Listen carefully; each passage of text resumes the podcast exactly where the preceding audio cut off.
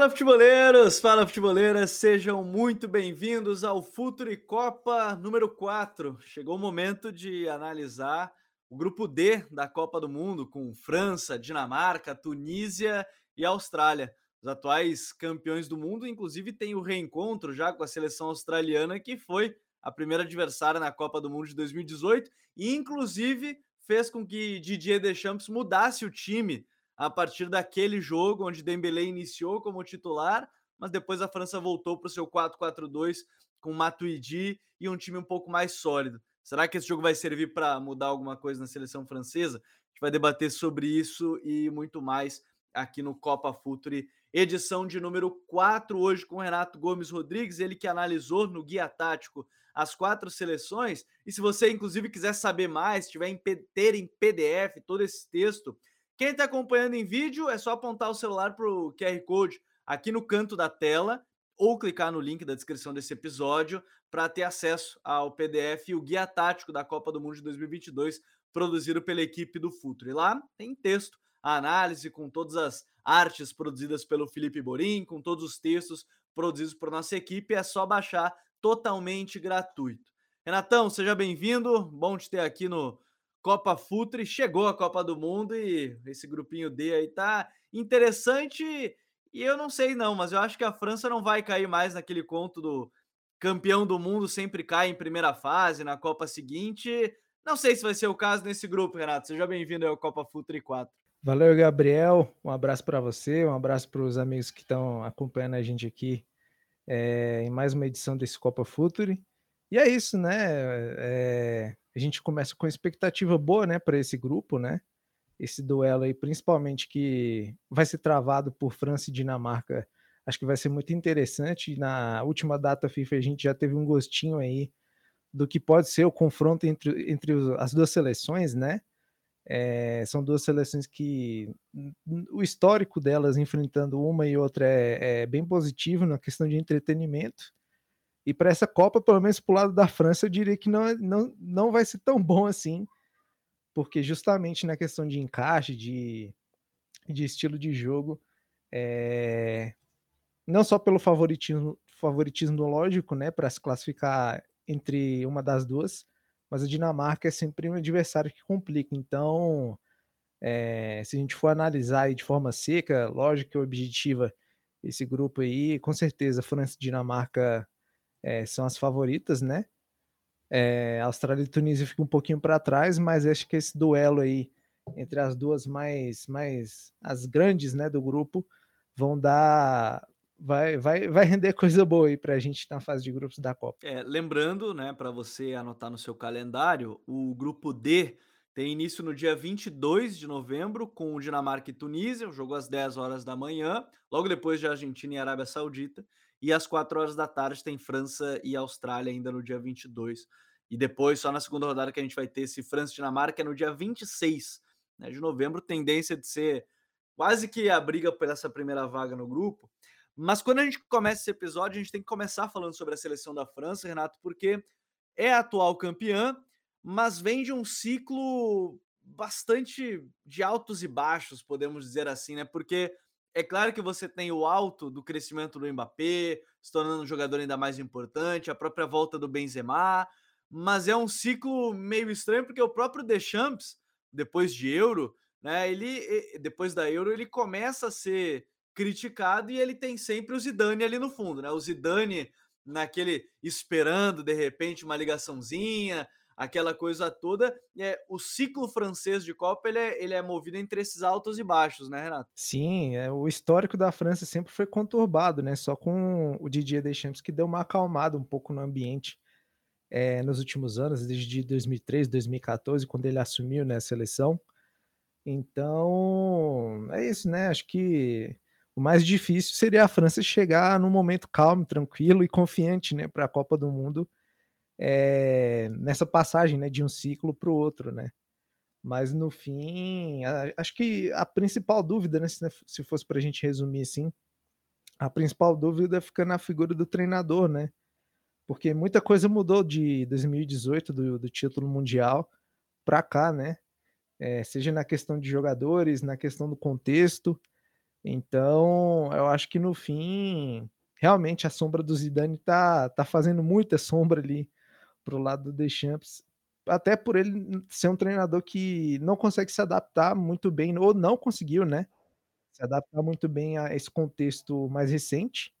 E acho que a eliminação na Eurocopa é uma prova disso, com aquela final final não, né, aquela fase eliminatória bem maluca, né, contra a Suíça, que deixou, acho que muitas dúvidas, né, pra gente, na cabeça da gente, em relação ao sistema, em relação à forma que ele utiliza os jogadores, e a relação como ele, eh, a relação como ele convoca, né, os jogadores, o tipo de jogador que ele prefere, né. Eh, na Copa de 2018 ficou muito claro que esse esse perfil de soldado, de ser o cara que joga pelo time e deixa os talentos brilhar, era a prioridade dele, além de ser da do do da solidez do grupo ser uma prioridade, eh, acho que a principal, né, não por acaso o Benzema ficou tanto tempo fora da da da seleção da França aí. Mas no fim, mudou, mudou, né, o ciclo o ciclo de alguns jogadores acabaram, o próprio Matuidi, que é a grande figura que a gente sempre cita aqui, né, como esse esse cara O jogador chave da Copa, né, de 2018. Realmente foi ele que ocasionou essa mudança aí de de estilo da França, né, pra ela caminhar rumo até até a conquista do mundial. Jogador que que não conseguiram achar outro igual, né. Então, eh, na questão do do encaixe de talentos, do encaixe do esquema tático, né, esse é um dos fatores que já já prejudica um pouquinho, assim, o trabalho do Didier Deschamps. E outro fator, não só com o retorno do Benzema, mas junto dele, é a transformação do do Mbappé, né. Aí se você junta o o esse trio de ataque, né, que é tão famoso, que é tão talentoso, né, é um dos mais talentosos da Copa, inclusive pelo menos na minha opinião, um dos mais talentosos da Copa, um dos mais capazes aí de ganhar jogos e de fazer a coisa acontecer. Mas você não faz a coisa acontecer só com 3, né, faz a coisa acontecer com com o coletivo, com 11, né.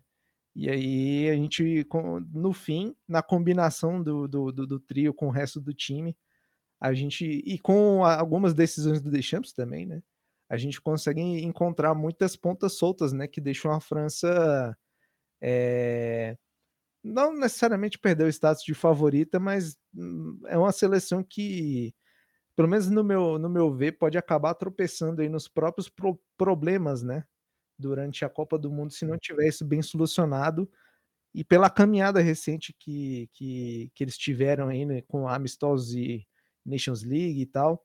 Apesar da conquista, né, da da da Nations League anos atrás, é uma seleção que chega com muitos problemas.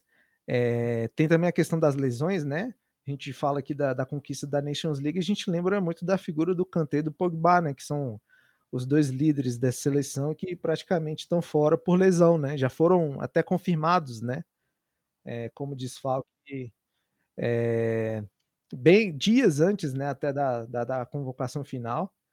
Mas e isso coloca uma pulga atrás do da da orelha do Didier Deschamps, porque no fim acaba mexendo com toda a mecânica do time.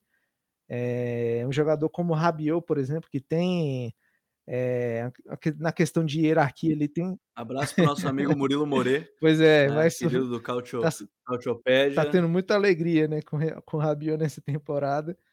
Mas na questão de hierarquia, o Rabiot é um cara que tem o seu lugar, né, tem a sua importância ali, mas no encaixe tático é um jogador que eu acho que também muito por conta do Deschamps não dar liberdade pra ele ser o jogador que ele pode ser, né, apesar das críticas, né, eh, no fim, essa troca aí de Rabiot, eh, no lugar de Kanté, de de Pogba, quem vai jogar é o Tchouaméni provavelmente, né.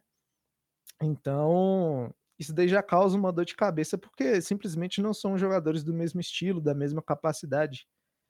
E no fim fica toda essa confusão entre como definir o sistema tático, eh, no final parece que o Deschamps realmente optou por pelo esquema de de de 5 atrás, né, de 3 zagueiros mais 2 alas, pra dar liberdade total para o trio de ataque, eh, Benzema, Griezmann e Mbappé.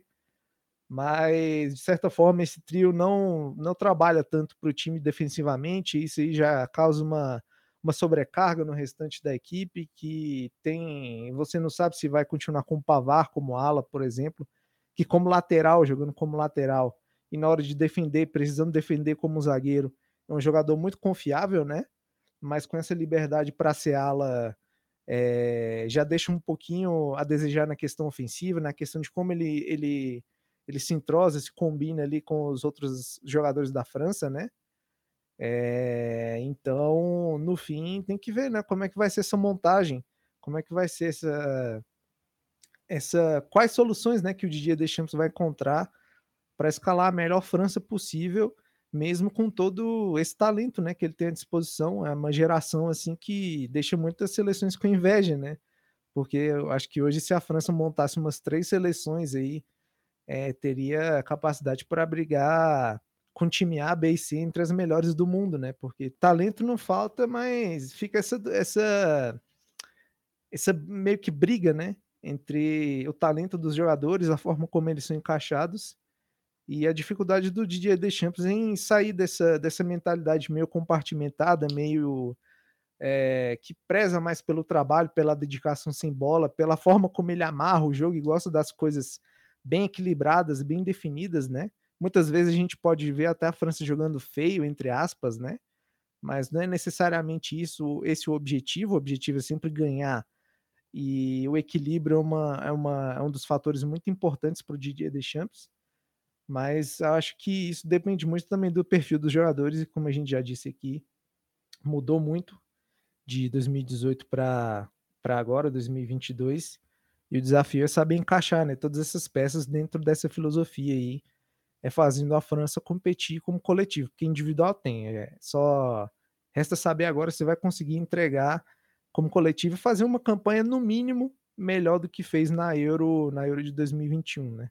O, o, o, grande ponto aí, né, é, entre, o que o, entre tudo que o, que o, que o Renato estava falando, até a gente começa em uma situação de mudança do sistema tático, e quando ele fala do talento, é bem interessante perceber que em todas as redes, sempre que alguém falava de talentos e tal, sempre tinha a seleção da França lá brigando para vários jogadores. Ah, essa seria a seleção B da França, olha só como é que seria a seleção C da França, cheia de, de jogadores com alta capacidade. E aí ele fala primeiro dessa mudança, o que aconteceu, né? Você tem uma seleção que passou a jogar com três zagueiros para tentar juntar, né, Griezmann, Mbappé e Benzema, que também concordo com, com o Renato, que eu acho que é um, um dos trios mais talentosos que tem aí da, da Copa, se não ou mais talentoso, só talento puro. Né? Não sei se são os melhores, mas enfim, é, é, em questão de talento, com certeza é um dos trios mais, mais fortes. Uh, é que essa mudança de, de sistema, ela te libera algumas coisas, né, Renato? Você tem um Theo Hernandes, por exemplo, que pode ser ainda mais importante, né? E ele já vinha sendo muito forte na, no Milan nesse sentido. Você tem o Mbappé próximo do gol e com mais liberdade. Né? Isso você consegue ter algo muito forte na seleção francesa. Eu acho que a gente pode começar por aí. O lado esquerdo em si, claro que perde o Pogba, por exemplo, né? que, é, que seria uma peça importante estando ali. Imagina, você ter Lucas Hernandes, que seria o zagueiro do lado esquerdo, Theo Hernandes, Pogba e Mbappé, esse seria um quarteto de lado esquerdo só do time, ainda tem Griezmann, Benzema, enfim, todo mundo, mas é um lado esquerdo, se a gente pegar só nessa parte, a, a mudança do sistema tático, pelo menos potencializa essa região do campo aí para a seleção, né? Sem dúvida, né? É... Justamente acho que esse é o objetivo, né? Primeiro, a mudança tática em si, independente dos nomes, principalmente pela ocupação de espaço, né? Quando a França tem a bola, ela fica com os três zagueiros ali guardados, os dois volantes, e aí na última linha, ou pelo menos o, no ideal, né? Seria formar uma linha de cinco, né? Para ter mais gente pisando no campo de ataque e desafogar um pouco essa saída de bola que nem sempre é, é, é, é executada da melhor forma possível pela França, né? A França não é um time que tem um grande repertório tático assim de, de jogadas, de saídas, mas depende muito do individual, né? E a gente cita, por exemplo, de novo a figura do Pogba, né? Que era um jogador que consegue ser meio que. Que mesmo que em clube não estivesse rendendo tão bem, na seleção sempre vai bem, né? uhum. né? É, é um cara que, principalmente para lançar contra-ataque, contra transição, tendo um Mbappé como esse jogador que ele vai jogar no espaço, vai acionar no espaço, é um cara muito precioso aí para a seleção da França e basicamente não tem outro igual, né? É simples assim a, a questão. Não tem outro meia que tem esse repertório de passe longo, de ser um cara que consegue proteger a bola, consegue ditar o ritmo do jogo, né? Da França, principalmente no, no, nos contra-ataques, que eu acho que vai ser a grande é, a grande arma, a grande característica, né, assim, da França é, no, no, no, no, final do, do, do, na hora de do vamos ver, né, é, vai ser uma seleção que vai ser muito forte no, nos contra-ataques, na hora de explorar o campo aberto, de correr para cima da defesa em transição. Com a bola, eu não sei como é que vai ser o funcionamento da equipe, né? Esse esquema de três zagueiros é, chegou justamente para facilitar um pouco esse, esse, esse, a forma como o time flui, né? Na verdade, e justamente, né? Esse lado esquerdo, é, no fim, continua sendo mais forte, mais assim, o que consegue funcionar melhor, né? No lado da, no, no, quando a gente pega os dois lados assim, da França, né? É justamente com, pela característica dos jogadores, o Theo, que é que é uma flash, né, no, no, no lado esquerdo, e consegue ocupar, um trator, é, né? consegue ocupar muito bem ali o espaço que o Mbappé deixa, por exemplo, quando ele sai para buscar a bola no pé, quando ele sai para fazer jogada, quando os jogadores se concentram ali nesse setor, né? Então, é, é, esse lado ainda, ainda, ainda é um lado que funciona muito bem né, na seleção da França apesar do desempenho de alguns nomes não estar tá sendo o, o, o, melhor possível, pelo menos nesse começo de temporada, né?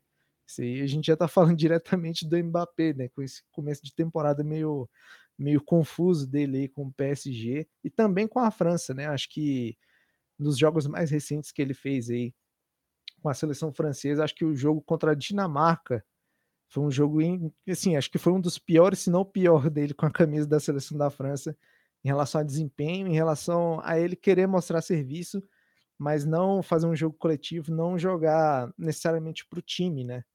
Então, isso a gente tá, consegue acompanhar é, em vários momentos no PSG também, um jogador meio confuso né, em relação ao posicionamento, ao esquema, mas. E ele que, pela mudança de estilo, se torna né, um dos grandes nomes aí da França na questão de criação de jogadas, de, de, de, de, fazer realmente a coisa acontecer. Mas no fim é isso, né? O, o, lado esquerdo na questão individual mais forte, mas no fim eu acho que o coletivo acaba pesando muito, né? Porque com a bola esse lado promete muito, mas sem a bola eu acho que é, todo time acaba, acaba pesando no funcionamento do coletivo, né? Então, é, na questão, vai cair na mesma tecla no fim, né? Essa questão de uhum. ter, de preencher os espaços, de ter uma linha que protege a, a, a, os zagueiros ali, a defesa, né? A área do Loris. Então, é ver, né? Ver como é que vai ser feito o encaixe. Mas pelo menos nessa questão defensiva, é, principalmente na forma como os três da frente pressionam ali e protegem o restante do time, eu acho que vai ser a grande, o grande problema, assim, para a França solucionar, porque simplesmente é uma coisa que não, não é feita da melhor forma possível, né? É, nos últimos jogos a gente pode, a gente até viu, né, na verdade, o Griezmann fechando. Até, até aproveitando isso, né, Renato, nesse ponto que você tocou da, da fase defensiva desse trio, é que defender com sete a gente já viu que é, um, é uma dificuldade para qualquer clube, né? Acho que a única exceção e nem é só defender com 7, foi o Liverpool do Klopp que o Salah, o Mané e o Firmino ainda pressionavam pra caramba uhum. os adversários, né? Mas essa França, ela tem dificuldade, né, defendendo com 7, e se a gente pensar em jogos maiores, talvez isso possa ser um grande problema, né? Sim, é, eu acho que até contra a Finlândia também, nessas, nesses últimos amistosos, é, a França teve dificuldades para se defender bem, justamente porque qualquer time que tem o, um, um, mínimo ali, faça o mínimo, é, na hora de, de, de, construir as jogadas, de ter um circuito de passes ali para fugir da pressão da França, consegue realmente fugir dessa pressão, dessa que na teoria devia ser uma linha de três ou de dois ali com Mbappé é, e Benzema, o Mbappé, Benzema e Griezmann, né? Mas no fim, é, parece que a pegada desses três ou desses dois aí, principalmente, é muito diferente do restante do time, né? E aí pelo menos para compensar, né, nos últimos jogos a gente viu o Griezmann se unindo aos dois volantes, né, para cobrir mais espaço, para ter uma camada ali que protege a linha defensiva. É... Se unindo a, a, a Chouameni, Rabiot, Chouameni, Fofaná, enfim, qualquer jogador que jogue ali fazendo a cabeça de área ali na frente da defesa da França, né? Então acho que na questão de estrutura, na questão tática, independentemente do, do, do, do da situação ali que a França tiver, é, esse, essa pressão, essa parte defensiva vai ser o maior desafio, né? Se a gente tem muita coisa a destacar no ponto ofensivo, que, por exemplo, o lado esquerdo, que a gente citou, com os grandes nomes e um funcionamento ideal, né, da, da, da questão tática, na questão da, da mecânica, né, dos jogadores, é, a questão defensiva acho que vai pesar bastante aí, principalmente contra a Dinamarca, né, que tem uma estrutura muito bem definida, por exemplo, na questão de saída de bola, questão de ocupação de espaços. Então, isso pode ser realmente um problema para a França competir na Copa do Mundo, justamente até em fases mais avançadas, né? É, e, e, a gente vai ficar de olho aí nessa situação de como é que vai ser a França. É, é, claro que tem a maldição dos times campeões do mundo que, se eu não me engano, desde 2002, o campeão da Copa de 98, no caso, a França é, cai na primeira fase, depois né, com exceção do Brasil, campeão em 2002 que não caiu na primeira fase em 2006, os outros acabaram caindo na primeira fase em, em anos é, seguintes e tudo mais. É uma maldição que se fala dos campeões mundiais, mas é um grupo que ainda tem, por exemplo, na, a, a gente tem a Austrália, a Dinamarca e, e a seleção da Tunísia. E até quero falar um pouquinho mais da, da seleção da Austrália, que pasmem, não tem Cahill, né? Pelo menos nesse momento, uma pena, já que todo mundo só vê. É, o pessoal lembra muito do Cahill na Copa de 2014, né? No grupo que tinha da seleção da Holanda e tudo mais. Mas assim, quando a gente fala da seleção da Austrália, que inclusive abre né, esse grupo D no jogo contra, contra a França, Renato, o que, que mais te chamou a atenção né, é, de cara, se quando você viu a seleção no início, né, que nem é uma seleção muito forte hoje, é, da, no ranking da FIFA mesmo, tá próximo aí de ser ultrapassado pelo Catar, pela própria Arábia Saudita e tudo mais. Quando você viu a seleção da Austrália de, de momento, assim, o que, que mais lhe chamou a atenção é, de cara? É, primeiro na questão de resultado, né? A seleção que conseguiu chegar na Copa só depois de duas repes repescagens, né? Ela que tá na. saiu da Oceania e foi para a Ásia, né? E na teoria, pelo menos, não devia ter tanta essa dificuldade para se classificar direto, né? É, na Ásia mesmo, tem no Japão e outras seleções que são mais fortes é, do que as do continente da Oceania. Mas no fim, na questão de resultado, né? É, passando ali pelo Peru nos pênaltis, lá com o espetáculo né, do goleiro lá do, do, do Raymond, Redmond, eu esqueci o nome dele exatamente jogou fora a, a colinha é. do Galesse, né? O goleiro do Peru. Foi, foi. O jogador, acho que é um dos caras que mais traz atrativo, né? Acho que apesar dele ser reserva, né? É um dos caras mais midiáticos aí recentemente, muito por conta dessa repescagem. Mas no fim, é, esses resultados acabam acontecendo muito por conta da, do momento, né? Que vive o futebol australiano, um momento que não é muito positivo, né? É, a gente, na, na, em, em, outros ciclos, na verdade, é, o futebol australiano contou com muitos jogadores que faziam parte da Premier League, que jogavam em grandes centros, né? E tinham a sua importância ali para o futebol australiano, mas parece que por diversos motivos, assim, que envolvem desde a liga até os programas que a seleção australiana vem feito recentemente, ou até cancelando recentemente, na verdade, né? No fim, a formação do futebol australiano ficou um pouquinho prejudicada e meio que o nível geral da seleção caiu, assim, né? É, então, no fim, eu acho que a gente não pode ter muita, nem precisa, na verdade, ter muita é, expectativa positiva, né?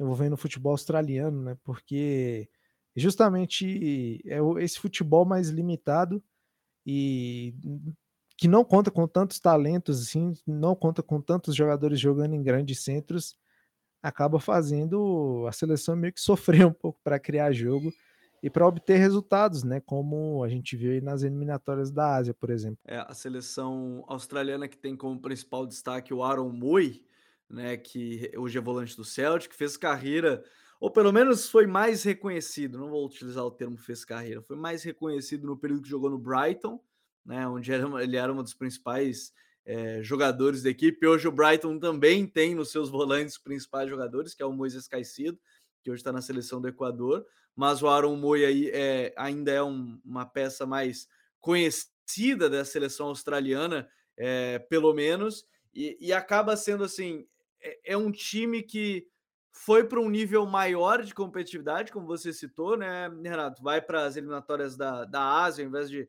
nessas eliminatórias da Oceania, que é um nível diferente, querendo ou não, traz esse essa possibilidade aí da Austrália não ficar indo para toda a Copa seguida, isso já abre esse, essa chance, mas é, se a gente olhar assim, o Aaron Moy é o cara que vai ditar o ritmo da seleção nos jogos que conseguir, né? É, nesse caso, a gente tem que pegar talvez o adversário de mesmo nível seja a Tunísia, mas tentar atrapalhar uma Dinamarca ou algo assim, é, a Austrália passa muito por um bom momento do Aaron Moy no jogo, né? Se estiver bem. Exatamente. Ele é, é acho que dá para colocar ele como uma grande referência técnica dessa seleção, né? É um jogador que se envolve diretamente ali na, na, na construção é, mais recuada, né? Desde a defesa entre os zagueiros, um jogo que ele consegue mais é, transformar em um jogo mais pausado, né? Mais pensado, justamente pela essa qualidade no passe, qualidade para resistir mais à pressão dos adversários. É, mas ele também não é um jogador que tem uma grande capacidade física, né? Ele não é um cara que vai cobrir tanto, tanto campo assim. É, então é um jogador que precisa de um encaixe otimizado ali.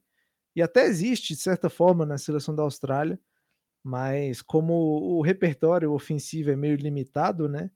É, as opções ali para fazer o Aaron Moy ser potencializado acabam é, sendo minadas, né? Porque é um time que consegue, que não consegue produzir muito e talvez para pro, pro, produzir opte por um jogo direto que nem sempre é a melhor característica, né? Para casar o Aaron Moy no jogo da seleção. É, ele é um cara que tem esse, apesar dele ter esse repertório de passes, né?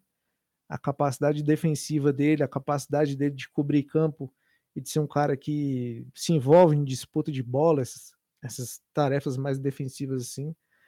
É, não é muito a, a, a, coisa dele, né? Em campo. E ou por dificuldade ou por característica, a Austrália acaba é, optando por esse jogo mais direto, né? Então é uma seleção que no fim conta com um repertório muito curto, é, apesar de ter essa grande individualidade, né? Eu acho que ele está uma prateleira acima do restante da seleção, não só por conta da carreira, mas por conta de capacidade individual, né? É, só que o problema é conseguir encaixar as peças que vão complementar o jogo dele, né? Ele meio que seria o Pogba da Austrália, né? na questão de, de ser esse cara de referência ali na questão de passes, de organizar o jogo. Mas, diferente da França, a Austrália não tem nenhum jogador que chega perto do Mbappé, por exemplo. E aí já complica um pouco a tarefa do time como um todo, né? Já muda, já muda um pouquinho. E vale vocês ficarem de olho, a gente citou o goleiro Matt Ryan. Ele é o jogador com mais minutos entre as seleções classificadas nas eliminatórias da Ásia. Foram 1.633 minutos, apesar disso, ficou marcado mais o goleiro reserva né, da equipe na classificação contra a seleção peruana, mas o Matt Ryan acaba sendo o, o jogador de acaba não só de linha, né, o jogador que, com mais minutos durante as eliminatórias é, asiáticas. Ele, ele também tem experiência no Valência, né? Já jogou alguns anos lá, é outro cara que tem que tá uma prateleira acima do restante, né, por ter jogado numa linha importante da Europa, né? É, exatamente, exatamente. Então, isso é um, é um fator diferencial aí pro, pro goleiro pro goleiro australiano. Ainda nesse grupo, Renato, a gente tem que falar dela, né? A Dinamarca, a Dinamáquina, como alguns gostam de apelidar, um time que atraiu muitas pessoas, né? Uh, pelo modelo de jogo, como jogava a Euro, acho que é o grande momento da Dinamarca, voltou a ser um grande momento na Dinamarca, a última Eurocopa. É claro que acabou ficando marcante a, a cena do Eriksen, né? E que bom que ele tá bem recuperado, como ele mesmo disse, né? Tá vivendo sua segunda vida, já depois de todo o, o caso onde ele acabou tendo, enfim, o caso do desfibrilador, para ele conseguir ser reanimado né, ao longo do durante o jogo. É uma seleção que a mim me agrada muito de ver. É claro que a gente tem que falar assim, ah, em nível competitivo, talvez tenha de fato oscilações. Mas nesse momento, a seleção dinamarquesa, ela também conseguiu entregar resultados, né? Mesmo que ah, não é a melhor seleção do mundo, ok, mas é uma seleção que está conseguindo unir um desempenho bastante agradável de se acompanhar, junto, né, com o desempenho que veio numa Euro onde foi bem, né? É, é, é claro que uh, não chegou na final e tudo mais, mas é uma seleção que foi bem, né? Chegou à semifinal da Euro, foi por pouco que não chegou na final, mas é uma seleção a do Casper Hildmann, que é bem interessante ver. Ela consegue aliar as duas coisas, né, Renato? Uhum. É... Se a gente sempre fala, né, que nos últimos tempos a, a, a, o contexto de seleção mudou, mudou tanto na verdade, na verdade, né, que agora a gente compara a gente fala, na verdade, que a gente sabe que quando uma sele... a seleção tá bem, a seleção tá num bom nível, quando a gente consegue enxergar nela um time de futebol, né? Se parece um time de futebol. É, time seleção, né? Colocando clube, na verdade, melhor dizendo, né?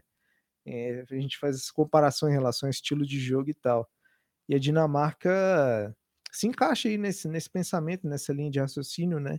Porque tem um estilo de jogo muito definido em todas as fases, né, em todos os momentos de jogo, com e sem a bola, atacando, defendendo. É, então, e juntando isso né, com o material humano que possui, realmente a Dinamarca se torna uma seleção muito, muito competitiva, muito agradável de assistir, né? Eu acho que tem até no, no, no, no nas seleções de base, né? Teve influência daquele aquele cara que já fez parte do, do da, das, também das categorias de base do Barcelona, acho que é Albert Capellas o nome, não sei exatamente Isso, o nome. Albert Capelas, que, que foi do Barça B, treinou o Barça B e foi o jogador do Barça. Ele já teve passagens que por clubes ou por seleções de base da Dinamarca, e a gente vê que essa influência meio do jogo espanhol, assim, que defende um pouco de, do, do, do jogo mais posicionado, que obedece mais ali é, questão de, de, de, de, ocupar diferentes faixas do campo, né? É algo que está bem presente assim no, no, no, funcionamento da Dinamarca. É, e somando isso aos jogadores, né? A gente tem muitos caras ali da seleção dinamarquesa que estão vivendo auge ou que estão despontando na carreira, né? Então, isso se deve muito ao trabalho dos clubes também, né? A Dinamarca recentemente se tornou um excelente lugar ali para os principais times da Europa irem pescar jogador de talento, né? Então, essa a junção desses dois fatores aí de projeto de jogo de seleção, mais o trabalho dos clubes, né, desenvolvendo jogador, jovem talento, acaba deixando a Dinamarca com com, com uma boa projeção para a Copa do Mundo, né? Realmente a gente não, não dá para colocar ela como favorita, mas eu acho que dá para a gente esperar realmente uma boa campanha, sim, por ser uma seleção que tem bem definido, né? A todas as fases de jogo, tem talento para decidir, tem consistência para defender. Então, e aproveita também muito a realidade dos jogadores no clube, né? A gente pode citar o Maeli, por exemplo, o Ala, que é da, da, da, da Atalanta, né? É, que entrou um pouco nessa moda aí de ala que, que joga com o pé invertido, cortando para dentro, né?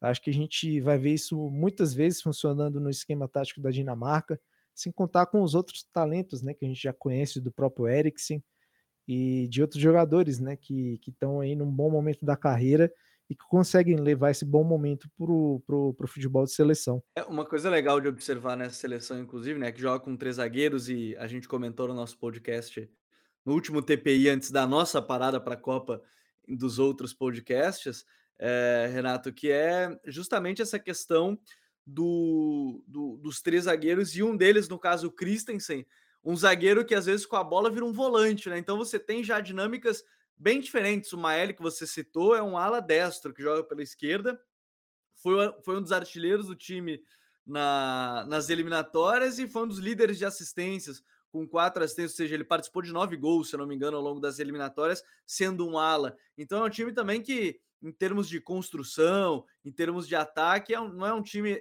exatamente posicional, mesmo que tenha bebido muito dessa cultura de jogo do Barcelona. Você bem citou o Alberto Capelas, que foi treinador da Sub-21 da seleção dinamarquesa. É, é um time bem interessante de ver que os jogadores sabem muito bem o que fazer, seja uma saída de bola que até o zagueiro pode virar volante, né? Exatamente, né? Essa questão posicional é, é tá justamente ligada à, à função do Christensen, né?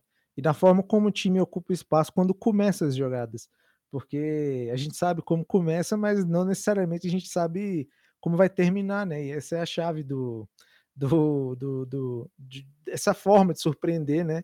É o que faz a Dinamarca ser competitiva com os jogadores que tem, né? É, tem o próprio Skov Olsen também, que cresceu muito aí no, nos últimos anos, se tornando titular da seleção, né? É um jogador que consegue adicionar muito, muita capacidade ofensiva ali no lado direito.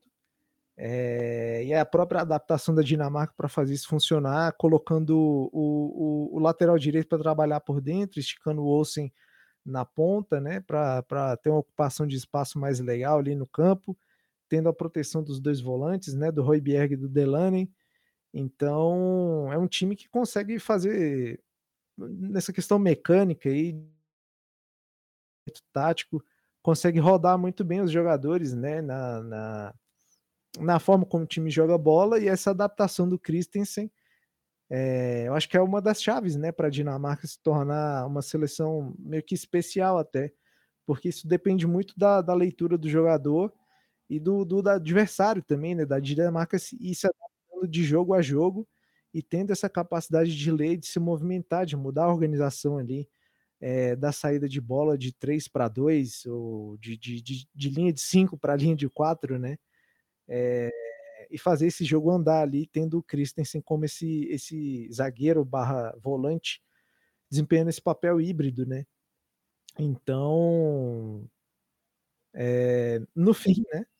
É uma seleção que consegue unir muito bem esses dois fatores aí, individual e coletivo, para jogar um bom futebol. Não sei se vai ser um verão de 88, como tem o bom filme que lembra da Dinamáquina, né? Aí sim do é, aí uma seleção que encantou e ainda conseguiu, obviamente, ser campeã da Euro, mas também pode ser a seleção que, dependendo do chaveamento, porque a gente está falando de uma seleção, por exemplo, você ficar em segundo no seu grupo, pega o primeiro do grupo da Argentina, que pode ser a Argentina, deve ser a Argentina, então já tem um confronto mais mais difícil aí, mas por que não sonhar com umas quartas de final, algo que já fez né, na Copa de, de 98, mas é, é algo bem interessante, ou quem sabe, né? Não sei se para ser campeão, mas atrair ainda mais, como foi a Dinamarca de 88 dos irmãos Laudrup.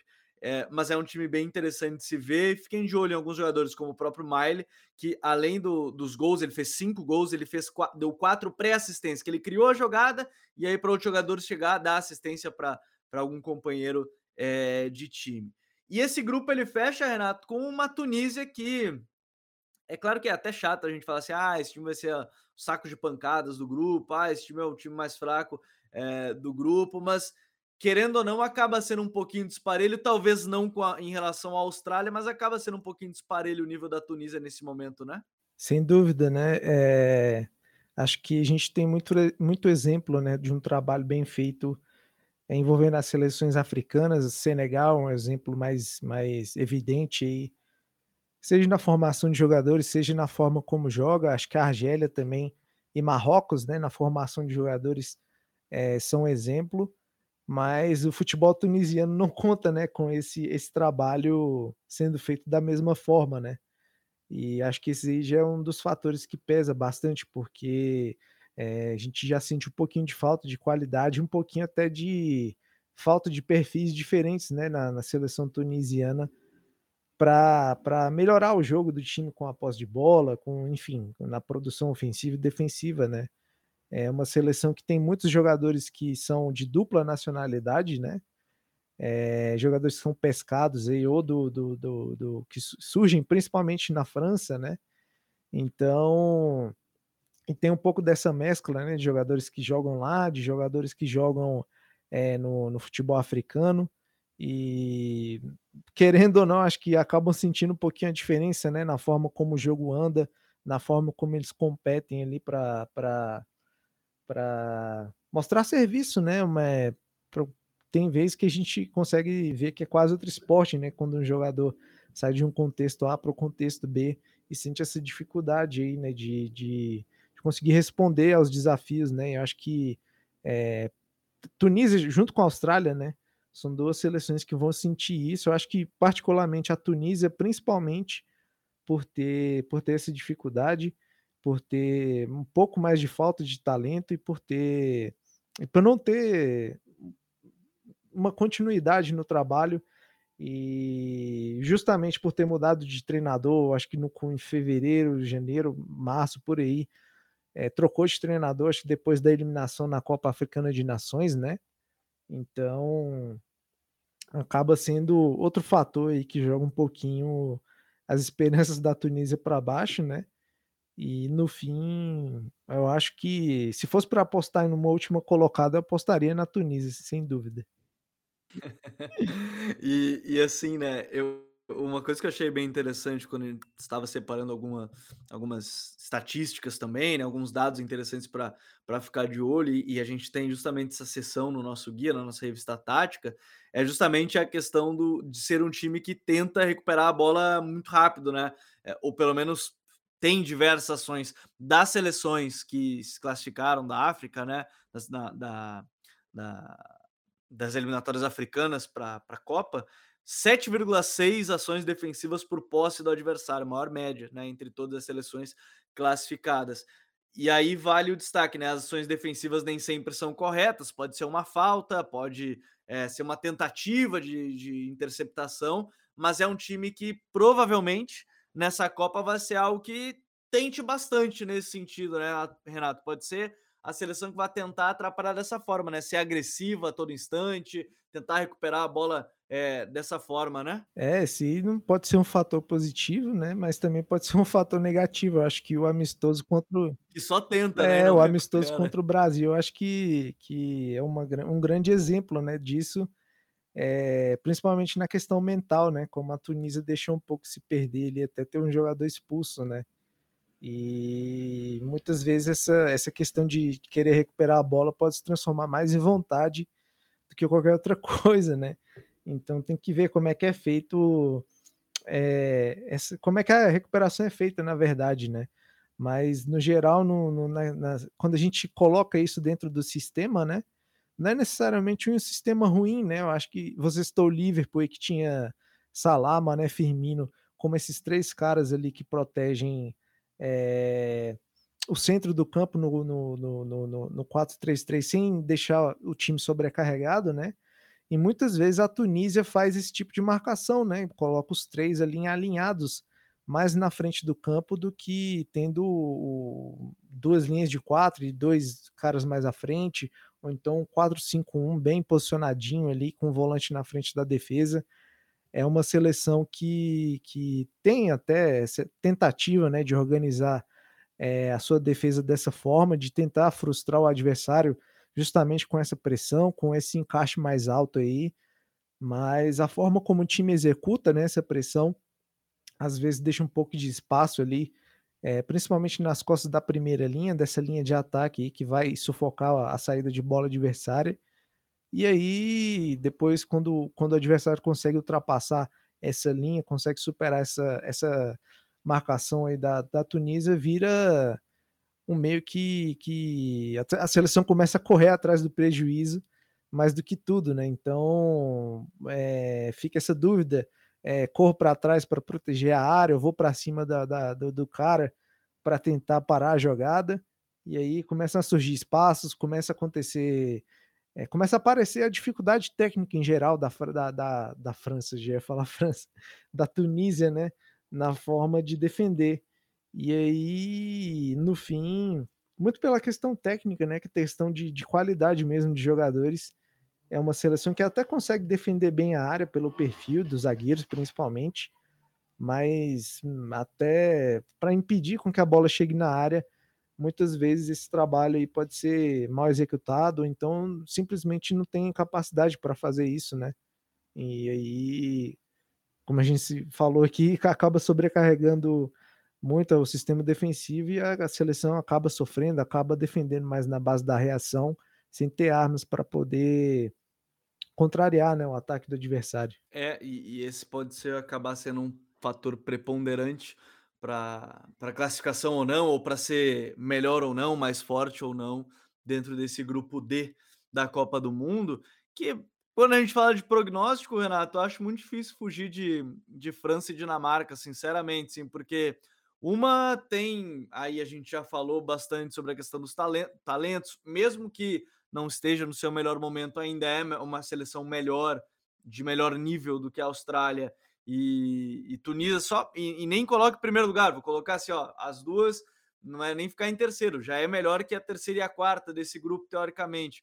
Me parece que esse grupo é uma briga exclusivamente, mesmo que eu não goste de tratar antecipado, porque é o futebol, pode ser que chegue na Copa, a Austrália vá lá, vá muito bem, a Tunísia vá muito bem. Me parece muito um grupo que a briga é muito mais exclusiva pelo primeiro lugar entre Dinamarca e França, que é o segundo jogo, é, é, a segunda rodada, inclusive, a partir da segunda rodada, do que qualquer outra coisa, né? Quando a gente fala de prognóstico. Pois é, é a gente muito provavelmente já vai para essa segunda rodada já tendo meio que a decisão do grupo, né? Saber quem fica em primeiro, quem fica em segundo, né? Acho que vai acontecer um contexto é, exatamente meio parecido com o que aconteceu com a França em 2018, né? É, ganha da Austrália no finalzinho ali, mas ganha, né?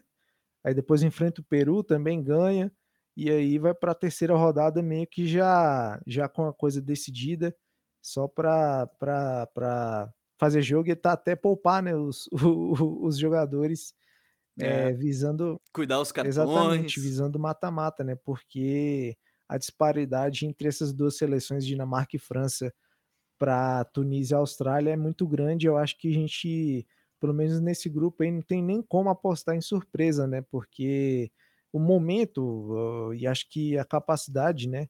O contexto geral dessas seleções é, que acaba criando uma distância muito grande, né? Em relação ao que elas podem fazer é, nesse, nesse, nesse grupo D, né? E aí é só saber mesmo quem fica em segundo e primeiro e segundo e terceiro ou quarto, né? Eu apostaria em Tunísia quarto, Austrália terceiro, é, Dinamarca em primeiro e França em segundo, só para dar uma emoção aí na, na pro mata-mata. É, poderia dar uma emoçãozinha interessante, né? Porque é um grupo que dependendo do grupo C, a Argentina primeiro e aí a França em segundo. A gente teria um reencontro aí em oitavas de final né, entre as duas seleções, que foi o encontro na, na Copa de 2018, né? 4 a 3 um jogo bastante movimentado que inclusive tem um dos golaços da Copa, que é o gol do Pavar, mas em meio a isso tem, tem jogadas muito boas, o, o Messi indo bem, mas vendo o Mbappé atropelar no jogo, é, foi uma partida bem legal e pode ser o um reencontro, tudo vai depender do que acontecer nesse grupo. Mas a gente vai querer também a opinião de vocês, vocês podem deixar nos comentários, podem participar, podem mandar no Twitter lá pra gente, pode comentar, compartilhar, que vai ser bem legal essa experiência enquanto a gente fala do grupo D. Lembrando que, se você apontar aqui para o canto da tela, tá acompanhando no YouTube, obviamente, no canto da tela, aponta a câmera do seu celular para o QR Code, você vai ter acesso direto ao download da nossa revista tática, o Guia da Copa do Mundo de 2022, análise das 32 seleções, ou então só clicar no link que está na descrição deste episódio para ter acesso ao download com o PDF com mais de 150 páginas explicando e analisando as 32 seleções que disputam a Copa do Mundo. Renato, sempre um prazer te ter aqui na casa, sempre um prazer. E vamos para a Copa, né? Afinal de contas, está chegando e está todo mundo com certeza muito ansioso para o início do Mundial. Valeu, Gabriel. Um abraço aí para os amigos que acompanharam a gente. E é isso, né? Acho que cada vez os dias vão passando aí, a expectativa vai aumentando, né? É... A gente já fica empolgado até com as listas de convocação, imagina com o jogo, né? Então, mesmo tendo que acordar cedo para acompanhar alguns, né? Sete horas da manhã, mas é, sem dúvida nenhuma vai ser vai ser uma Copa muito interessante de acompanhar e com certeza não vai faltar conteúdo aqui para o pessoal acompanhar, né? Ah, com certeza não. São conteúdos todos os dias em todas as redes sociais: YouTube, TikTok, Quai, Instagram. Conteúdo todos os dias em todas as redes tá muito legal e a Copa do Mundo tá cada vez mais próxima. A gente vai ficando por aqui com o Futuri Copa, edição de número 4. Você pode acompanhar aqui no nosso feed os outros episódios, ficar por dentro, além das análises em vídeo aqui no YouTube, ou se você estiver ouvindo no Spotify, acessa youtube.com.br FuturiFC, você vai encontrar todos os nossos conteúdos de análise em vídeo das seleções da Copa do Mundo. Um grande abraço para todo mundo e até a próxima. Valeu, tchau!